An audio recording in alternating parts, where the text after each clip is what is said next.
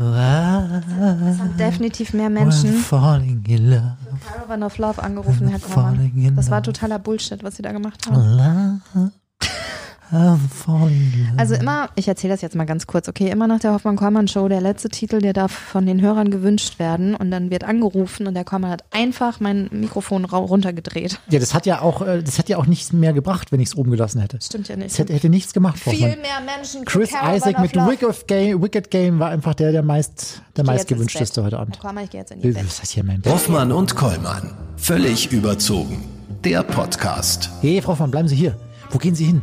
Ble bleiben Sie jetzt hier. Ich gehe jetzt in Ihr Bett. Wieso gehen Sie in mein Bett? Das, das, das liegt jetzt nah bei mir dran an meinem Sofa. Ich kann jetzt auch ins Bett gehen. Ich lege mich jetzt ins Frau- Bett und Frau- moderiere aber von Frau, dort. Frau, also, Frau, Wieso? Also, Funktioniert also doch irgendwo, mit dem sind, ganzen- irgendwo sind mal Grenzen gesetzt. Ja? Sie, sind, Sie sind Ihr schon Kissen mal. riecht gut. Sie sind, da ist frisch gewaschen. Sie sind, Frau Hoffmann, kommen Sie jetzt raus. Nein, Sie sind mehrmals schon in meinem Bett eingeschlafen und zwar meistens, wenn ich Partys das gefeiert kennt habe. mich Ja? schon, das Bett. Das Meistens, mag mich. Immer wenn ich Partys feiere, ist Frau Hoffmann so gegen halb eins mal, nee, gegen eigentlich schon halb elf kurz mal weg. Und ähm, jeder denkt, sie ist schon längst heimgegangen und irgendwann gegen halb vier taucht sie auf, frisch Total ausgeschlafen und setzt sich, setzt sich wieder an den Tisch ran. Und jeder denkt sich, wo kommt die jetzt her? Aber ihre Partys so langweilig sind. Frau eine Sauerei. Wir, wir, also falls ihr unsere Show heute nicht gehört habt, wir sind hier in einer neuen Wohnung seit äh, vergangenen Wochenende. Ich bin umgezogen, eigentlich nur eine Haustür weiter. Und Frau Hoffmann, wir haben jetzt einen Balkon. Wollen Sie mal so einen kleinen... Nein, ich hatte schon zum So- Wetter so- heute. Das ist total klar. Das hat geschneit da draußen. Ich gehe auf keinen Fall So jetzt nochmal an den Balkon, denn eben als ich es gemacht habe, haben sie für- mich ausgeschlossen. Auf keinen Fall. Für unsere Nein. Podcast-Hörer, Hoffmann, Nein. ganz kurz mal so, so einen kleinen Schnappschuss, so, so einen feuchtfröhlichen vom, vom Balkon, wie es so ist. So Weder kurz- feucht noch fröhlich. So eine Stimmungsberichterstattung, Frau Hoffmann. Es ist total kalt draußen. Gehen Sie halt mal kurz Ach, Herr Koll. Ganz kurz. noch. Jetzt Der Weg aus ist doch Bett. Sie wollen nur, dass ich aus Ihrem Bett rausgehe. Jetzt kommen Sie hier. Mann, jetzt seien Sie nicht so. So, kommen Sie hier durchs Wohnzimmer durch. So, hallo. An mir vorbei und hinten raus aus Sie dem doch schon Balkon. wieder- Wenn Sie die Tür wieder hinter Ich zu- keine Tür zu. Oh, jetzt lasse ich die Kälte rein. Und? Hallo Schnee. Sie, Hallo Schnee. schneit's immer noch, oder wie? Ja, es schneit immer noch. Und wie ist das so da draußen? Ja, voll. Gehen Sie noch ein bisschen weiter raus. Nein, ich gehe. Gehen Sie noch ein Stückchen. Das ist Sie. wie mit der Hexe bei Hänsel und Gretel. Die wird in den Ofen gestopft. und dann wird so gemacht. Was mich total irritiert an ihrer Küche. Ja, die ist noch nicht fertig, Frau Hoffmann. Ach so, hier fehlt ein Wasserhahn. Das ist so ein bisschen das Essentiellste, was man in der Küche Das sind, haben das sind noch die Reststücke der Küche, Frau Hoffmann, weil wir Kollmanns, wir haben es nicht so mit Handwerken. Wir Kollmanns. und wir haben uns leider mit den Maßen vertan. Also ich wollte meine alte Küche mitnehmen in die Mhm. neue Wohnung und dann haben wir festgestellt, dass wir uns um den Zentimeter verrechnet haben. Das sind nicht 20 Zentimeter. Frau Hoffmann, und dann Wie musste ich, Leben, dann musste ich die, die Küche musste ich dann komplett bei Kleinanzeigen verkaufen und das sind die Restteile davon und jetzt nächste Woche kommt eine neue Küche. Ah ja. Ja. Und äh, haben Sie gut Wo gehen weggekriegt? Sie jetzt schon wieder hin? Ich könnte jetzt von hier aus sogar aufs Klo Frau, gehen. Frau Hoffmann, Das, das würde Jetzt- niemanden interessieren. wo, Merken Sie das? Ja, ich ich- lasse doch sowieso immer die Türen auf. Jetzt hat man auch wenigstens was davon. Frau Hoffmann, soll ich Ihnen noch was sagen? Was denn? Das Badezimmerfenster geht auf den Balkon raus. Das heißt, sollten wir im Sommer mal vom Balkon senden und Ja. Sie gehen pinkeln, dann haben wir das alles auf der Aufnahme. das ist alles Oder wenn drauf. ich bade da drin. Ich finde es schön, dass Sie jetzt ein Badezimmer haben, wo man sich auch in dem Badezimmer selber die Hände waschen kann. Das ging davor doch auch. Nein, ich Na musste klar. erst aus der Toilette raus, um dann in ein anderes Badezimmer zu gehen, um mir dort die Hände zu waschen. Das macht man doch nicht mehr. Das ist doch, das ist doch so 60er, das macht man einfach nicht mehr. Das sind halt auch Wohnungen aus den 60ern. Warum? Haben wir eigentlich schon angefangen mit dem Podcast? Wir haben eigentlich schon angefangen, ja. Sie haben sich auch wieder relativ wenig Mühe gegeben, aber das sind wir gewohnt von Ihnen, Frau Hoffmann. Ja. Oh, apropos Mühe geben. Wir bewerben uns jetzt für den Deutschen Podcastpreis. Erzählen Sie das so nicht. Warum denn nicht? Das muss man nicht erzählen. Warum nicht? Ja, dann losen wir da richtig ab und dann ist es mega peinlich. Sagen Sie sowas nicht. Okay, ich hab wir, nichts gesagt. Wir, wir, werben uns heimlich zu irgendwelchen Radio- und Podcastpreisen und wenn wir dann gewinnen, dann posaunen wir das richtig groß raus. Genau, Hoffmann. dann tun wir so, als hätten wir es schon immer geahnt, dass Haben- wir was verdient hätten. Haben Sie schon mal irgendwie so ein altes Möbelstück oder einen alten Stuhl oder so, haben Sie schon mal gekauft und haben da irgendwas drin gefunden? So vom, vom, vom Warten Vor... warten, warten, warten, warten, warten Sie. Äh, ach ja, was ich aber das, das war jetzt nichts Besonderes.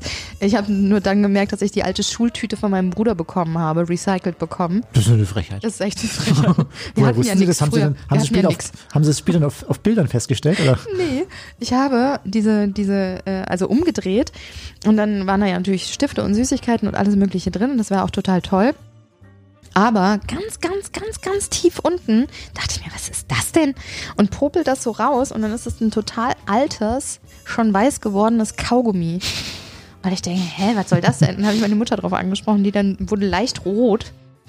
Ich glaube, dann hat sie mir gestanden, dass das die Schultüte meines Bruders gewesen ist. Die wurde einfach recycelt. Ja, damals- finde, jedes Kind sollte ein Recht auf eine eigene Schultüte haben. Ja. Wenn ihr gerade jetzt zuhört und ihr habt vorher die Schultüte von ihrem, eurem größeren Geschwisterchen bekommen, meldet euch. Wir werden das ans Jugendamt weiterleiten. Aber damals nach dem Krieg war das halt auch so, Frau Hoffmann. Ja, kann man, kann man, also heutzutage ist das halt. schon wieder anders. Genau. Ähm, ich kenne noch die Momente, kennen Sie das auch? Früher als Kind hat man öfter mal Taschengeld zugesteckt bekommen, meistens von der Oma. Mhm. Und ähm, im Winter vor allem hatte man immer so einen Schneeanzug an. Dann hat man sich das immer in den Schneeanzug gesteckt, hat Mhm. das Geld drin vergessen. Und ein Jahr später zum Winter greift man in diesen Schneeanzug rein und findet auf einmal Geldscheine und hat sich mega gefreut. Kennen Sie das? Ja. Ja, generell, wenn man Geld irgendwo verlegt und man findet es dann wieder, das finde ich schön. Also wenn es viel Geld ist, so Das ab stimmt. 50 aufwärts. Das ist total toll. Ja. Ich habe mal mein Haustier verlegt. Wie? Was für ein Haustier? Naja, Ihr aber Pferd ich habe ihn nicht wieder. das Kaninchen, ich habe es nicht wiedergefunden. Aber das ist eine traurige Geschichte, die erzähle Ist ich es jetzt verstorben nicht. wegen ihm, Die oder? könnt ihr euch nachhören, als wir mit dem Herrn Kafka, Markus Kafka, zusammen den Podcast so rund um, ums Neujahr gemacht haben. Da habe ich diese Geschichte erzählt vom Moppel. Ja, man muss Ja. sie nicht nochmal hören, aber Nein. wenn ihr wollt, dann könnt ihr das gerne Genau. unbedingt machen. Ja. So, wollen wir mal äh, losstarten? Ja. Denn wir haben heute einen, äh, einen, eine, eine Gästin. Eine Gästin, sie ist uns aus Berlin zugeschaltet und ähm, sie hat einiges zu erzählen, Frau Hoffmann. Genau. Hoffmann und Kollmann. So, jetzt aber mal im Ernst. Ego FM. Schöne neue Radiowelt. Frau Hoffmann, heute bei uns zu Gast eine äh, junge Dame, die über internationale Laufstege äh, gelaufen ist, über die großen Fashion-Shows dieser Welt, hat in Tokio, in Mailand, in New York gelebt, hat äh, viele, viele Menschen getroffen und hat ein Buch darüber geschrieben. In Fashion Victim schreibt sie über Licht und Schatten des Model-Business und darüber wollen wir heute mit ihr sprechen. Sie ist uns zugeschaltet. Anni, grüß dich, hallo, aus Berlin. Hallo, hallo. Anne-Sophie Monrad, Anni, also das Buch über dein Leben. Dabei bist du gerade mal 29 Jahre alt, hast aber schon Stories erlebt, die reichen für zwei Leben. Fashion Victim heißt dein Buch. Fassen wir kurz zusammen. Ist das eine Abrechnung mit dem Model-Business?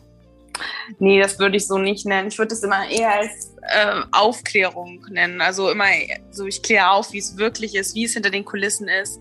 Ähm, sind viele Dinge, die nicht richtig laufen. Ich habe aber auch schöne Momente erlebt, aber ich glaube, es gibt trotzdem immer eine andere Vorstellung über, wie der Job als Model überhaupt ist und wie die Modeindustrie funktioniert. Und das wollte ich damit einfach mal klar darstellen. Mhm. Lass uns mal kurz von vorne anfangen. Äh, als du Kind warst, bist du schon gern vom Kinderzimmerspiegel gestanden und hast posiert. War Modeln schon immer dein Traum oder warst du schon immer der Typ fürs Rampenlicht? Rampenlicht bestimmt, aber Modeln, das wusste ich, also wusste ich gar nicht, dass es das so gab damals. Und als dann Germany's Next Top Model kam, da kam dann dieser Beruf, der ja ein Traumberuf ist und deswegen wurde mir das ja auch so verkauft. Ja, daran habe ich dann geglaubt. Und dann kam dieser Wunsch irgendwann und da, dass ich dachte, das möchte ich auch machen. Einfach diesen, diesen Traumjob auch irgendwie gewinnen. Ne? Also es wird da ja auch als einen großen Gewinn dargestellt. Ähm, und daran habe ich dann geglaubt. Und das davon habe ich dann so ab 16 geträumt, würde ich sagen, ja. Was genau hat dich an dieser Welt, Germany's Next Topmodel? Ich meine, man ist 15, man sieht Heidi Klum, man sieht die Mädels und die werden auch so schön und zurecht gemacht. Das ist das, was dich Ja. so fasziniert hat. Aber man hat ja auch zwischendurch immer hinter die Kulissen geschaut. Wenn die Mädels angefangen haben zu weinen, wenn die Schuhe wehtaten und so weiter. Was hat dann trotzdem dazu geführt, dass man sagt, das will ich auch? Ja, genau, weil aber alle sind ja auch immer in der Sendung oder alle bleiben ja auch immer in der Sendung. Dann trotzdem, trotz, dass sie dann weinen. Ich glaube, es war genau das, dieses Zurechtgemache. Man reist viel, man trifft tolle Leute. Jeder Fotograf, mit dem wir da arbeiten, ist irgendwie ein bekannter Fotograf. Und das hat mich da, da dachte ich so, wow. Und dann so viel, ja, Aufmerksamkeit auf dem Laufsteg zu laufen, in tolle Kleidung zu steigen und so. Und in den ersten, in den ersten Staffeln war das ja auch noch so, dass die wirklich auch luxuriöse Apartments hatten, haben sie jetzt ja auch nicht mehr so sehr äh, wie früher. Und da dachte ich so, das ist alles toll. Man fliegt nur hin, man jettet und man ist sofort auch Topmodel. So. Also dieser ganze Weg dahin, den habe ich überhaupt nicht gesehen. Mhm. Mit 17 wurdest du dann entdeckt, äh, mit 18 unter Vertrag genommen, hast dann ganz lange Zeit zu den bestgebuchtesten Models in Deutschland gehört. Wie sah damals dein Alltag aus? Nimm uns mal mit, wie, wie kann man sich die Tage, die du damals erlebt hast, vorstellen? Also ich habe eigentlich sehr wenig überhaupt in Deutschland gelebt. Ich war meistens in äh, Paris oder New York, hatte auch in New York eine Wohnung und dann ähm, in den letzten Jahren habe ich aber am meisten am besten in Paris gearbeitet und dann ja, dann war dann Alltag so, wenn man einen Job hat, geht man natürlich einfach zur Arbeit, ist irgendwie um acht im Studio und man weiß aber nie, wie lange äh, der Tag geht. Also es gibt da keine, keine Regeln, dass man sagt acht Stunden und dann äh, gehe ich raus, sondern man beendet, wenn alle Bilder im Kasten sind, hat man erst Feierabend. Und Pausen sind da auch äh, mal mehr, mal weniger. Also das ist äh, total unterschiedlich. Aber sonst ist es eben Castings, man hat Casting, man geht zum Kunden, trifft sie, äh, Designer, anproben, äh, es gibt aber auch Tage, da hat man gar nichts und da wartet man dann. so, hm, jetzt habe ich jetzt eine Woche nicht gearbeitet, bin ich jetzt nicht mehr gefragt und dann kommen auch so Zweifel. Trifft man sich mit anderen Models, dann ist es ähm, genau die gleichen Themen immer.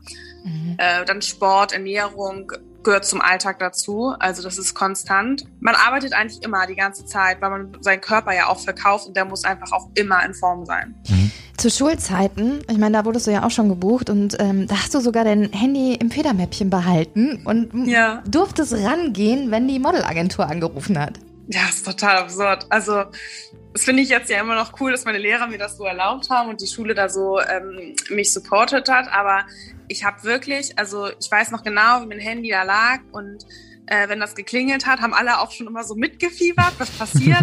ich bin dann raus, also es hat dann so vibriert, ne, die, die äh, Federtasche und dann bin ich raus und dann, ja, ich muss los. Ja, okay, viel Spaß, wo geht's denn hin? Nach Paris, ja, alles klar. Tschüss. Waren die neidisch, dann, deine Mitschüler, oder haben die dir das voll gegönnt? Nee, die haben es, also da gab es auch schon so Neider, aber so meine besten Freunde sind auch immer dann geblieben und haben sich auch mega gefreut und dann war das auch immer so ein Witz, wo warst du denn gestern und so. Das war dann schon ziemlich cool. Also da habe hab ich mich natürlich auch mal dann total toll gefühlt, wenn ich dann in die Schule kam. Ja, ich war gestern in Paris.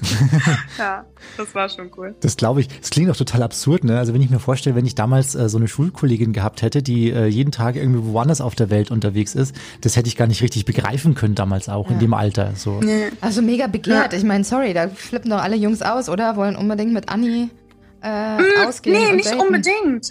Ganz, ganz im Gegenteil, das war gar nicht so. Die hatten nee, ja Angst davor, oder? Könnte ich mir vorstellen. Wahrscheinlich, ja. ja. wahrscheinlich. Also es war dann eher so, dass dann so mein Schwarm, den ich davor hatte, der war dann gar nicht mehr dann interessiert. Das war so, ich glaube wirklich, dass die dann Angst hatten. Mhm. Ja. Oh Gott, was eine Schattenseite. ja, das ist eine große Und was ich natürlich auch, worauf ich dann damals dann auch verzichten musste, waren natürlich diese ganzen Partys, die dann kamen, so mit 16, 17. Dann konnte ich dann meistens nicht, weil ich am Wochenende sowieso unterwegs war. Und ja, dann, das fiel dann auch aus natürlich. Ne? Mhm. Was für eine Verschwendung von jugendlicher Schönheit, wenn ich das mal kurz so reinwerfen ja, darf. Ja, es ist wirklich so und das sehe ich im Nachhinein natürlich total. Damals habe ich das nicht so, aber es ist schon so. Ja. Dann stand irgendwann die Entscheidung im Raum Abi oder Modeln. Ähm, wie du dich entschieden mhm. hast, das wissen wir. Wie haben deine Eltern damals reagiert oder was haben die zu deiner Entscheidung gesagt? Ähm, es war eigentlich eine Entscheidung auch mit der Agentur, mit der Absprache. Also das, es fing eben so an, ja, also Anni arbeitet jetzt gut. Das war ja auch überhaupt, stand ja überhaupt nicht in Frage. Und dieses, aber jetzt ist der Moment, den sollte ich nicht verpassen. Jetzt ähm, geht es weiter, jetzt geht es richtig los. Wenn ich jetzt ein Jahr pausiere, dann ähm, ist es vorbei. Oder ist es sehr schwer, wieder da reinzukommen, was im Nachhinein auch absoluter Quatsch ist, weil ich hatte so viele Chancen, die immer wieder kamen und immer wieder große Shows, große Kunden, da gibt es nicht den perfekten Moment. Diese Chancen können immer wieder kommen. Und das, am Ende weiß man das ja auch gar nicht, ob es, vielleicht hätte es auch nicht funktionieren können. Die Agentur denkt da in dem Moment einfach ans Geld, wissen, es läuft gerade gut, ob die jetzt ihr Abi hat oder nicht, ist uns, ist denen egal. Mhm. Meine Eltern und wir waren bei alle davon sind geblendet. Wir haben das ja überhaupt nicht, wir kennen die Branche nicht oder kannten die Branche nicht und dann, dann haben wir da einfach gesagt, okay, brauche ich jetzt nicht. Am Ende ist es alles okay. Ich denke mir, gut, ich hätte schon gerne auch Abitur gemacht, aber in dem Moment war ich ja selber davon total. Überzeugt. Ja. ja. Überzeugt, ja. Mhm. Diese wunderschöne Glitzer-Glamour-Welt hat seine Schattenseiten. Nicht nur, mhm. wie du eben erzählt hast, dass einem die Jugend flöten geht. Das heißt auch hungern, bis der Körper schlapp macht. Bei einer Körpergröße von 1,81 hast du nur 53 Kilo gewogen. Was hat das mit dir und deinem Körper gemacht? Ja, total viel. Und das Unheimliche ist, ich merke das jetzt erst, wenn, wenn ich mehr jetzt wiege. Also ich habe ausbleibende Periode war ja ging ganz so ging direkt los, als ich auch schon mehr genug gewogen hatte. Dann hieß es aber immer, es ist normal. Ich war extrem müde die ganze Zeit, also lustlos, einfach so emotionslos wirklich und habe sehr wenig auch was dann in der Freizeit gemacht unternommen. Also ich bin wirklich zum Sport und dann habe ich denn gearbeitet oder auch nicht. So richtig Energie hatte ich überhaupt nicht. Und das merke ich jetzt, denke ich mir so, wo kommt die ganze Energie her? Naja, ich esse jetzt einfach. Ne? Aber alleine, dass die Menstruation ausbleibt und dass es gesagt wird, ist es total normal und das gehört zum Modeln dazu. Das hat, jede. Ähm, ja, das hat wirklich jeder. So viele bleibt da aus, aber da muss sich ja was ändern. Das kann ja nicht äh, eine Voraussetzung sein, äh, so dünn zu sein, dass der Körper wirklich abbaut und man keine Energie und äh, Lust überhaupt irgendwas hat zu machen. Ja. Mhm. Hast du dich damals eigentlich äh, trotzdem als schön empfunden, als du so dünn warst? Naja, das ist mein, wie heißt es, Körperwahrnehmungsgefühl hat sich total verschoben. Also es war immer, man war nie dünn genug gefühlt und wenn, dann sollte man so bleiben und dann hat man aber in einen halben Zentimeter wieder zugenommen und dann hieß es wieder abnehmen. Also ob ich mich damals schön, ich habe mich schön gefühlt, wenn mir gesagt worden bis jetzt bist du perfekt und so. Das war dann immer äh, so ein Kompliment, ein Lob. Ähm, wenn ich jetzt daraufhin zurückgucke und diese Bilder sehe, denke ich mir so, das ist das kann man einem Menschen nicht sagen, dass er schön und gut und frisch aussieht, wenn er da wirklich abgemagert da in irgendeinem Bikini steht. Also, ja. Mhm. Du warst ja umgeben von 100 anderen dünnen, schönen Menschen, hast auch in Model-WGs mhm. gewohnt. Da kommt man gar nicht auf den Gedanken, dass es so ungesund ist, was man da so tut. Man gibt sich sogar, vielleicht sogar noch gegenseitig Tipps, wie man schneller noch schlanker wird, oder? Mhm. Ja, also man, genau, das ist dann ja, dann hat man diesen Druck, erst recht in Model-Apartments, das die ersten zwei Jahre habe ich viel in denen gewohnt. Ähm, und wenn man dann da mit fünf bis zehn anderen Models zusammenlebt, dann geht die erste morgens um fünf direkt joggen und isst danach irgendwie drei Löffel Joghurt. Ähm, und dann fühlt man sich direkt schlecht, wenn man dann was anderes isst und nicht Sport macht. Dann kommt die andere, macht eine Saftkur die andere fliegt nach Brasilien und lässt sich Fett absaugen. Also es geht konstant um, um äh, Körper auch in der Agentur, denn wenn man dann als, als New Faces, wenn man anfängt, erinnere ich in New York, wurden wir alle da gerufen, waren wir 15 Models und dann wurden wir erstmal, ja, du musst noch da abnehmen, du musst noch da abnehmen. Dann kannst du zu den Shows, du kannst nicht die Modewoche äh, mitmachen. Also das ist da total durch den Rahmen gepresst oder auch nicht, ja. Mhm. Und wenn man dann noch in einem Umkreis lebt, wo nur noch Models sind, das Thema konstant ist, also ja. mhm. Dann war das Backstage wahrscheinlich auch so, oder wie kann man sich das vorstellen, dass man sich auch gegenseitig beäugt? Also war da immer ein gewisser Konkurrenzdruck da oder habt ihr euch auch gegenseitig unterstützt? Also ich habe auch feste Freundschaften geschlossen und habe auch, äh, also wir haben uns da auch unterstützt. Aber natürlich ist da der Konkurrenzkampf. Gerade jede Saison, wenn die neuen Models kommen, dann guckt man, okay, sieht man schon, die wird da in einem halben Jahr nicht mehr da sein. Und dann äh, wird man schon, ja, man bekommt ein dickeres Fell und stößt auch ab und will dann auch irgendwann nicht mehr so viele Freundschaften schließen weil man eben auch unsicher ist, ist die Person überhaupt noch nächstes Mal da oder ja, mhm. das ist schon, ja. In deinem Buch Fashion Victim sprichst du auch, also ich habe den Begriff gelesen, sexuelle Belästigung. Ist das etwas, womit Models ständig konfrontiert werden? Zum Glück sehr wenig, aber viele, ich kenne viele Geschichten von Freunden auch, denen das passiert ist, ja. Also das ist schon ein großes Thema, weil es einfach, es sind viel zu wenig Rechte ja, Versicherung und, und Unterstützung für Models überhaupt da. Also man ist da wirklich auf sich alleine gestellt. Und wenn man dann zur Agentur geht und sagt, du, der sollte mich, sich irgendwie auf mich rauflegen und es sollte aussehen, als ob wir Sex hätten, sagt, ja, musst du mitmachen. Und das ist so, es geht einfach nicht. Also es sind viele Sachen, die, ja, wo wir einfach nicht abgesichert sind, keine Rechte haben. Und die Unsicherheit, wenn man so ein, jung ist und unbedingt Topmodel werden möchte, hat man dann auch nochmal diesen Druck, ich muss das alles machen, um das zu werden, was natürlich völliger Quatsch ist. Mhm. mhm. Ja. Du hast vorhin von einer Veränderung des Wahrnehmens, äh, was den eigenen Körper angeht, gesprochen. Was haben denn die Menschen um dich herum gesagt? Also zum Beispiel deine Familie, deine beiden älteren Geschwister. Äh, haben, mhm. haben die dich auf dein Aussehen damals angesprochen? Ja, die haben ähm, immer gesagt, ich bin viel zu dünn oder ich hätte wieder abgenommen. Das haben die schon gesagt, aber die wussten auch, dass ich so einen starken Wille hatte, dass man das in mir nicht irgendwie reinreden konnte. Also die haben auch gesagt, das kann doch nicht gesund sein. Und ja, also die haben mich da eher immer, wollten mich eher weg davon haben. Mhm. Aber ich war auch dann ja nicht mehr in Deutschland. Also ich war dann sehr viel unterwegs. Mhm. Konnten die mich auch nicht so richtig beobachten. Ne?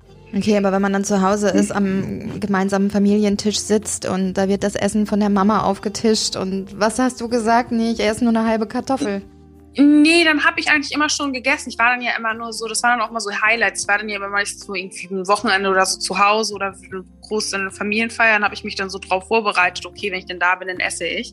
Und äh, das ist aber auch, muss man sagen, ein Trick von Models, wenn man denn ich habe auch schon viele irgendwie Stylisten oder so, die sagen, ja, Models essen doch ganz viel. Wir waren beim Abendessen und da hat die ganz viel gegessen. Ich so, ja, das ist auch ein Trick und das wird auch von der Agentur gesagt, wenn du mit dem Kunden Abend isst, essen gehst, bitte ist vernünftig, damit du die nicht denken, dass du irgendwie ein Magermodel bist. Mhm. Ah, ja. Also es ist alles schön, schön vorgespielt, ja. Schön die Fassade aufrechterhalten. Genau, genau. Dein Leben bestand größtenteils wirklich aus Zahlen, aus Maßen. Ja, und aber irgendwann hast du dann hingeschmissen und gesagt, nee, ab jetzt ist auch mal Schluss.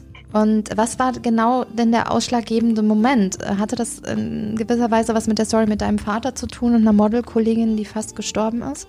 Kannst du uns davon Ja, erzählen? ja, also es ist auf jeden Fall, also eine gute Freundin von mir ist äh, sehr schwer erkrankt und äh, ich hab, hatte zufällig einen Job in LA und dort lag sie in einem Krankenhaus und ich habe sie besucht und es war, wo ich dachte, okay, also die erstmal total dünn und dann einfach noch eine schwere Krankheit bekommen, wo ich dachte, okay, es kann doch jetzt nicht sein, dass ich jetzt hier irgendwie zum nächsten Saftladen laufe, um ich zu dünn zu halten und nicht mal irgendwie meine Periode auf natürliche Art und Weise bekomme. Und das war für mich so, nee, das, ich kann das nicht mehr unterstützen, die ganze äh, Branche und das so tun, als ob ich mich gesund ernähre und äh, Hormone nehmen zu müssen, um, um ein Schönheitsideal zu entsprechen. Mhm. Und das war dann für mich so, nee, jetzt reicht, das mache ich nicht mehr. Und habe dann eben äh, mit meiner Frauenärztin auch geredet und habe gesagt, sie hat aber sofort gesagt, okay, sie müssen aber wirklich zunehmen, sonst müssen sie die Pille nehmen, weil sonst geht's an die Knochen. Und dann war das für mich so ein wirklich so ein Klickmoment, dass ich gesagt habe, okay, ich höre jetzt, höre jetzt auf, äh, die Pille zu nehmen, habe zugenommen, mit dem Risiko eben, dass äh, ich dann irgendwie andere Kunden bekomme oder nicht mehr arbeite. Mhm. Aber es war mir dann irgendwann egal. Also ja. Mhm. Was für Auswirkungen hatte das dann? Also auf dich und auch auf den Beruf? Es ging dann ja los, dass ich ja mal einen Instagram-Post gemacht habe und darüber erzählt habe, dass ich das nicht mehr ertrage, diesen Druck. Dann habe ich einfach weniger von Schlag auf Schlag komplett nicht, fast nicht gearbeitet.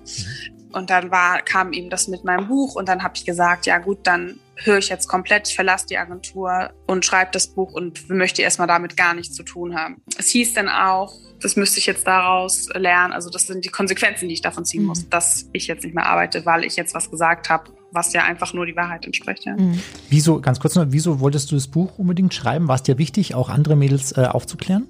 Ja. Ja, Mhm. genau, das war einfach, dass ich gesagt habe. Und vor allen Dingen, ich finde es immer schwierig, wenn Leute fragen, oh, du bist Model voll toll, aber es ist bestimmt voll anstrengend. Und dann denke ich mir so, okay, es gibt so viel zu erzählen. Wo fange ich denn jetzt an? Mhm. Ja, es ist toll, aber das und das und das. Und um das so richtig zu verstehen, wie ich mich dann auch gefühlt habe und so, war es mir einfach wichtig, ich schreibe es auf und ich sehe, diese Fernsehsendung läuft noch und ich sehe junge Mädchen auf der Straße, die genau diesen Traum haben, auf Instagram irgendwelchen Models oder anderen Frauen folgen, die einfach überhaupt nicht natürlich da auch abgebildet sind. Wo ich dachte, das muss, ich muss da einmal aufklären, wie das wirklich läuft, weil sonst, also einfach um andere zu schützen. Ja. Mhm. Mhm. In der aktuellen Staffel, Anni, äh, geht es bei Germany's Next Topmodel um Diversität. Ist das jetzt nur eine Fassade, nur eine Welle, auf der Frau Klum jetzt mitsurft, damit man sich weltoffen und Body Positivity zeigt? Ich gucke mir diese Staffel tatsächlich jetzt auch mal an. Habe ich jetzt die letzten Jahre nicht getan. Ja, ich glaube leider, das ist einfach so eine Welle, die sie mitreitet. Also muss, muss ja. Man kann jetzt ja nicht äh, da einfach zehn blonde Models wieder ähm, reinsetzen. Und ja, ich glaube, das ist wirklich so, ein, So eine Marketing-Strategie. Ja. Mhm. Mhm. Es gab schon Aber immer, trotzdem ist es ja gut, dass diese Leute Aufmerksamkeit bekommen. Ne? Also Mhm. ja. die, ich meine jetzt die farbigen oder kurvigen und so. Mit- das ist ja schon mal gut, aber trotzdem ist es, glaube ich, Marketing. Auch mit Narben sind ja welche dabei und Trans und so. Es Ja. gab auch schon immer Wellen in der Modelwelt. Also mal Twiggy dünn, dann kam Cindy Crawford und Claudia Schiffer mit relativ normalen Maßen, dann wurde es wieder super dünn. Ist das immer ein Auf und Ab und wo glaubst du, ich meine, du hattest den Einblick, wo wird es in Zukunft hingehen? Wird es einfach, einfach irgendwann mal curvy bleiben? Also ich, ich hoffe einfach, dass es einfach mal ein gemischtes Bild gibt, dass einfach mal ein Laufsteg ist, wo einfach groß, klein, dick, dünn, äh, schwarz, weiß einfach rüberläuft, ohne dass da überhaupt äh, diskutiert wird und drüber gesprochen wird. Weil jetzt ist es hier wirklich ja noch jedes Mal so, dass das dann irgendwie Aufmerksamkeit regt, wenn da irgendeine farbige läuft oder äh, curvy. Ich glaube leider, also so wie ich das jetzt in den letzten Jahren erlebt habe, ist immer noch dieses super skinny in Paris einfach das, das die Voraussetzung, um da irgendwie überhaupt auf dem Laufsteg zu laufen. Und es gibt bis auf zwei Ausnahmen, die man aber leider auch zwei sind, die man dann sofort kennt. Ich glaube, man könnte es ganz schnell einfach die Menschen umgewöhnen und äh, äh, davon überzeugen, dass einfach auch dass es einfach buntes, äh, bunte Models sind. Aber leider glaube ich, das dauert, ist noch ein weiter Weg, ja. Mhm. Wenn wir mal jetzt in das Hier und Jetzt blicken, wie fühlst du dich denn jetzt aktuell mittlerweile in deinem Körper? Also ähm, dankt er dir für die Rückkehr zur Normalität? Ja, also mir geht's viel besser. Das ist, also es wird auch, das merke ich nicht nur selber, es wird mir auch gesagt, dass ich jetzt ja eine ganz andere Person geworden bin oder, oder so wie früher, bevor ich angefangen habe tatsächlich. Das ist total unheimlich, wie mehr ich lache und aber auch weine und einfach Emotionen spüren kann, die einfach total unterdrückt worden sind. Allein dafür bin ich dankbar und ja. Du bist echt, ein. Äh, ich bin auch Du hast so einen ja. strahlenden, so, weiß nicht, das kann ja unsere Hörer leider nicht sehen, aber du bist so ein strahlender Mensch und klar, Ach, ich habe ja auch Fotos gesehen, wo du so mega, mega dürr warst und das war wie so ein grauer Schatten, der da irgendwo mhm. über dich gelegt worden ist. So sah ja. das immer so ein bisschen aus und jetzt, wow, Lebensfreude pur. There she is, Sunshine. Ja. Anni, damals hast du Haute Couture getragen, was jetzt? Auch mal Onesie und Jogginghose? Ich meine, ja. hallo, wir sind gerade in nichts anderem die letzten Monate unterwegs. Ich glaube, gerade haben alle nur noch das an, ja. nee, äh, ich äh, hab es komplett durch. Also mein Kleid, das ist natürlich jetzt so, meine ganzen Klamotten passen mir jetzt nicht mehr. Aber ähm, klar trage ich auch Onesie und Nee, Onesie habe ich leider nicht, würde ich gerne mal, aber so Jogginghose, mhm. klar. Gibt es denn jetzt irgendwas, was du dir gönnst, was du dich damals vielleicht nicht getraut hast? Also Süßkram, Kuchen, Pizza. Ja, klar, ja. das habe ich mir alles nicht vorher gegessen. Gab's das gönne ich mir jetzt auch. Gab es irgendwas, ja, auf was klar. du dich besonders gefreut hast? Es war überhaupt erstmal komisch zu sagen, okay, ich esse jetzt, was ich will. Mhm. Es ist jetzt aber auch nicht so, dass ich wirklich jetzt den ganzen Tag irgendwie Schokolade, ist mir trotzdem wichtig, dass ich mich gesund ernähre, mhm. was ich was auch immer so ist, man denkt immer, Models ernähren sich gesund, das stimmt ja einfach mal nicht. Die essen vielleicht irgendwie gesunde Sachen, aber viel zu wenig. Aber was, ja, keine Ahnung, Schokolade oder so, das war sonst immer nur zu Ostern oder Weihnachten. Das esse ich jetzt wirklich viel, viel, viel mehr. Ganz, ja. ganz kurz noch zur, zur äh, guten Ernährung. Du äh, hast dich auch beruflich ein bisschen weiterentwickelt. Du bist mittlerweile Ernährungsberaterin. Das kam mhm. wahrscheinlich auch dadurch, diese Zeit, die du erlebt hast, äh, da auch in dieser Art und Weise aufklären zu wollen, oder? Ja, und vor allen Dingen für mich, weil ich überhaupt nicht mehr wusste, wie soll, was soll ich essen und wie viel und wann bin ich satt. Ähm, das musste ich erstmal lernen. Und da habe ich gedacht, alles, alles, was die Leute mir gerade erzählen, was ich essen soll, ist eigentlich nichts oder, oder nur trinken. Und äh, da habe ich gedacht, ich lerne es jetzt einfach selber, damit ich mir das äh, beibringen kann. Und äh, habe es also wirklich für mich getan, ja. Mhm. Hast du eigentlich auch äh, Feedback auf dein Buch bekommen, Fashion Victim, von Model-Kolleginnen oder sogar von deiner Agentur? Ähm, ja, die haben mir gratuliert und die Model-Kolleginnen, ja, die finden das also meine Freundin, die mit denen ich noch so, ja, viele Kommentare, alles positiv, dass es, dass die das genauso sehen oder sich selber wiedersehen in der ganzen Geschichte und äh, dass die dachten, die lesen ihr eigenes Buch. Viel Support von denen. Also, wo ich auch dachte, dann motiviere ich auch, dass die eben auch was sagen. Manche äh, sagen jetzt auch was oder erzählen deren eigenen Geschichte, aber viele haben auch Angst, was zu sagen, um eben nicht mehr arbeiten zu können. Ja. Mhm.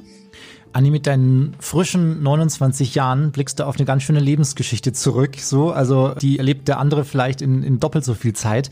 Wenn, wenn du mal so ein bisschen in dich gehst und auch diese alte Zeit so ein bisschen nochmal ja, zum Vorschein bringst, gibt es etwas, wo du sagst, das bedeutet für dich Glück? Ah, das ist ja, das ist jetzt ja, das ist ja richtig so. Ich weiß ich, was mich jetzt nur glücklich hat, dass ich einfach aufgewacht bin und denke mir, dass ich diesen Klickmoment hatte, den ich auch ein halbes Jahr zuvor niemals erahnt hätte und niemals zugelassen hätte, dass ich sage, okay, ich erzähle jetzt alles, ich äh, gebe alles für meine Gesundheit, dass ich diesen Moment hatte, das ist schon ein Glück, denke ich, weil auch viele das eben nicht haben.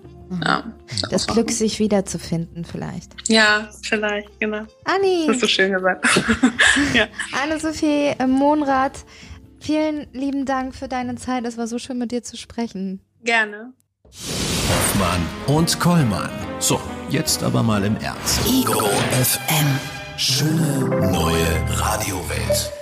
Das war Annie Sophie Monrad aus Berlin, Frau Hoffmann. Spannende Geschichte auf jeden Fall. Und äh, ich finde, man hat auch gleich auf einmal einen ganz anderen Blick auf diese Branche. Ja, ah, gucken Sie Jeremy's Next Topmodel eigentlich? Ich habe ich hab letztens aus Versehen mal reingeschaut. Aus Versehen. Und bin dann dran hängen geblieben, so ein bisschen. Das ist so schräg. Das ist so crazy und ich bin total froh, dass ich schon zu alt dafür war, als dass ich mich dafür hätte begeistern können. Ich wollte gerade fragen, haben Sie da irgendwie damals irgendwie, das ist irgendwie doch, was war, wann war denn die erste Staffel? das ist schon lange her, ich glaube Ehrlich? so 15 Jahre, Ich oder? gucke jetzt mal kurz nach. Gucken Sie mal nach. Erste. Germany's Next Topmodel. Ich hab mal, ich war mal bei Germany's Next Topmodel dabei. Ich, ja, das wissen Sie gar nicht, oder? Damals bei meinem, als ich mal kurz Zigaretten holen war, war ich ja bei einem anderen Sender tätig Ja. und äh, da war ich dann in Germany's Next Topmodel äh, mit am Start, Frau Hoffmann. Wow. Wollen Sie mal sehen kurz? Ähm, Erzählen Sie mal kurz, wie lange es das schon gibt. Erstausstrahlung 2006. 2006. 10, ich kann mir so schwer. Da war ich schlecht rechnen. 26, So jung waren Quatsch. Sie dann noch. 24. Ja? Nee, da, ja, ja, nee, da konnte man mich damit nicht mehr begeistern. Nee. Die Siegerin war Lena Gerke. Gucken Sie mal, ich komme kurz zu Ihnen rüber, ich zeige Ihnen kurz, wie ich bei Topmodels zu Gast war. Wie zu Gast? Sie, Sie haben mit den Models abgehangen, oder was? Ach nein, der ha wie heißt der Hajo, ne? Thomas Hayo. Den fand ich auch leicht sexy. Und der ist bei Ihnen in den äh, Konkurrenzsender gekommen. Ja, und hat Werbung für die Sendung gemacht. Und so war ich auch bei Topmodels zu sehen, Frau Hoffmann. Ich war der erste Junge, ähm, der bei Topmodels mit am Start war. Krass. Ähm, ich schaue? Ihnen gerade so auf die Brüste, weil da sahen Sie, äh, da waren Sie sehr äh, muskulös. Das haben die, das haben die Drehbuchautoren haben das so hin, hingebracht. Die haben Sie aufgepumpt. Die haben mich Film. aufgepumpt, ja. Musste ja Wahnsinn, gut aussehen. Wahnsinn. Ja. So, ähm, ich bedanke mich nochmal sehr bei Anni, dass sie uns da hat reinschauen lassen in diese äh, wunderschön, skurril, ätzende Welt der Models. Mhm. Ähm, sie modelt übrigens immer noch, aber ähm, für ihre Formen, Ja, Größen, für ihren was auch Kundenstamm. immer. Ja. Genau. So. Ein Was kleiner Hinweis mal am Rande noch, bevor wir hier aufhören. Ähm, unseren Podcast, es gibt, äh, unseren Podcast gibt es auch immer sonntags im Radio zu hören. 14 bis 15 Uhr gibt es immer eine unserer letzten Folgen. Ähm, ja, jeden Sonntag 14 bis 15 Uhr, Hoffmann Kollmann. Der Podcast auch im Radio. Also falls ihr euch mal sagt, naja, wenn ich mal ein bisschen Radio hören will. Was kommt diesen Sonntag? Ähm, diesen Sonntag kommt ähm, Dr. Marc Bennecke kommt diesen Sonntag. Krass. Ja. Michael war krass, ne, da haben wir viel Feedback bekommen Da haben wir viel vom Feedback letzten bekommen. Podcast. Ja. So, Sie müssen nach Hause, glaube ich. Draußen ist Schneesturm angesagt. Ich habe meine Ketten gar nicht dabei, meine Schneeketten. Ja. Darf ich noch irgendwas anbieten, bevor ich Sie hier die Tür rausschubs? Eine warme Decke. ich gehe. Ja. Tschüss, Herr Kollmann. Tschüss. Ganz kurz noch Endresümee. Wie hat es Ihnen gefallen hier? Erster Tag in der neuen Wohnung? Ähm, ziemlich gut. Ich mag ihr Wohnzimmer, ich äh, mag ihr Bett und ich werde von dort nächste Woche senden. Nein, Frau. Doch, das werde ich. Aber sowas hat es noch nie gegeben, glaube ich, oder? Eine Radiosendung aus dem Bett. Sollen wir nächste Woche gemeinsam aus dem Bett senden? genau, Hoffmann und Kollmann im Oder? Bett heißt Machen das. wir. Machen wir. Hoffmann kommen wir live aus dem Bett. Aus dem Bett. Und Das dann machen machen wir so eine kleine Kissenschlacht. Ja, aber Sie räumen auf. Tschüss. Oh, tschüss. Schon wieder verdrückt. Frau Hoffmann, ich verdrücke mich heute den ganzen Tag. Warten Sie mal hier. Ich verdrück mich jetzt. Ja, verdrücken Sie sich mal. Tschüss. Das waren Hoffmann und Kollmann. Völlig überzogen. Der Podcast. Die Radioshow dazu gibt's jeden Freitag von 16 bis 20 Uhr bei Ego FM. Schöne neue Radiowelt. Ja, nur ausdrücken, ganz kurz ausdrücken.